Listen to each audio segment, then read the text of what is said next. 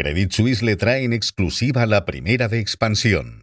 Credit Suisse, comprometido con el servicio personalizado, ofrece soluciones adecuadas a sus clientes en toda España. Buenos días. El sector hotelero español vive un momento dulce. Rebeca Arroyo, redactora de Empresas de Expansión, nos va a explicar por qué.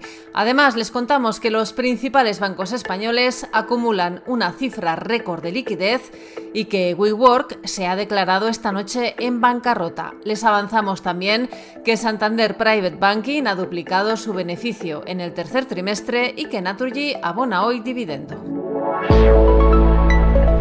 Arrancamos hablando de hoteles porque el sector en España vive un momento especialmente dulce, tanto que la inversión hotelera se ha disparado hasta situarla en máximos históricos. Rebeca Arroyo, redactora de Empresas de Expansión, buenos días. ¿Cómo van a cerrar 2023 los hoteles españoles? Muy buenos días, Amaya. El turismo español está atravesando una nueva era dorada. Las ganas de viajar han impulsado al sector hotelero, que ha batido récord en precios, manteniendo además un alto nivel de ocupaciones. Este contexto es el que explica que el apetito del capital, lejos de aplacarse, se haya incluso incrementado. Los expertos pronostican que 2023 podría cerrarse con un volumen de inversión de entre 3.500 y 4.000 millones de euros, por encima de los 3.300 millones de 2022, un año excepcional ya para el negocio hotelero. Y todo ello pese a la subida de tipos. 2023 ha sido el año de fondos soberanos como el de Singapur, que ha comprado el 35% de HP, el mayor propietario de hoteles en España, o el de Abu Dhabi, que ha adquirido dos megacarteras con un total de 24 hoteles en el país. La irrupción de estos inversores permite, además, cerrar un círculo que abrieron hace una década precursores como Azora, con Hispania, Starwood o Blackstone, pioneros a la hora de apostar por el negocio de sol y playa en España. Los principales bancos españoles, Santander, BBVA, CaixaBank y Sabadell, suman unos activos líquidos de 680.203 millones de euros. Es su máximo histórico. Los bancos comenzaron a hacer acopio de liquidez nada más estallar la pandemia de COVID y no han parado desde entonces. Este escudo sirve a los bancos para afrontar cualquier tipo de turbulencia, por ejemplo, para resistir si cierran los mercados y para prestar dinero aunque la economía se contraiga. Este es el motivo también por el que ninguna de las cuatro entidades tiene prisa por comenzar a remunerar los depósitos más allá de alguna oferta concreta.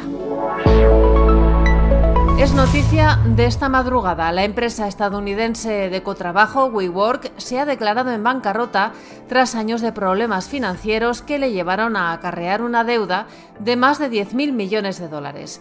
En un comunicado, la compañía ha anunciado su decisión de acogerse al capítulo 11 de la Ley de Bancarrota de Estados Unidos ante un tribunal en Nueva Jersey. De acuerdo con los documentos que ha presentado la compañía, ahora mismo WeWork tiene una deuda que estaría entre los 10.000 y los 50.000 millones de dólares.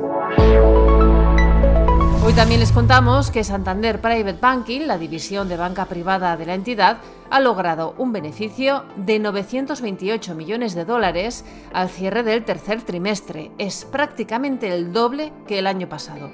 Otro banco, el estadounidense Citigroup, ha negado las informaciones que apuntaban a que estaba planteándose su salida del mercado chino después del acuerdo cerrado con HSBC en octubre para la venta de su negocio de gestión minorista de patrimonio, que maneja unos 3.600 millones de dólares.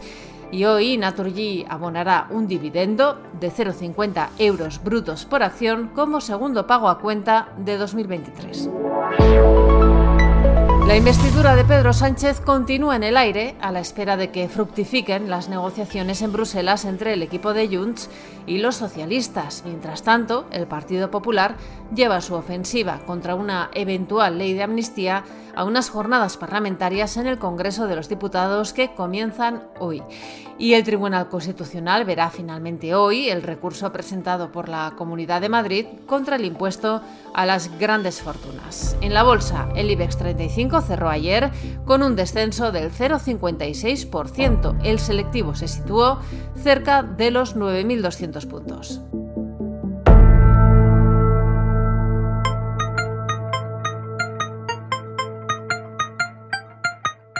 Financial Times abre su edición de hoy con la bancarrota de WeWork y avanza también que las autoridades italianas han ordenado que se le confisquen 850 millones de dólares a Airbnb por una larga disputa que mantienen ambas partes en relación al pago de impuestos.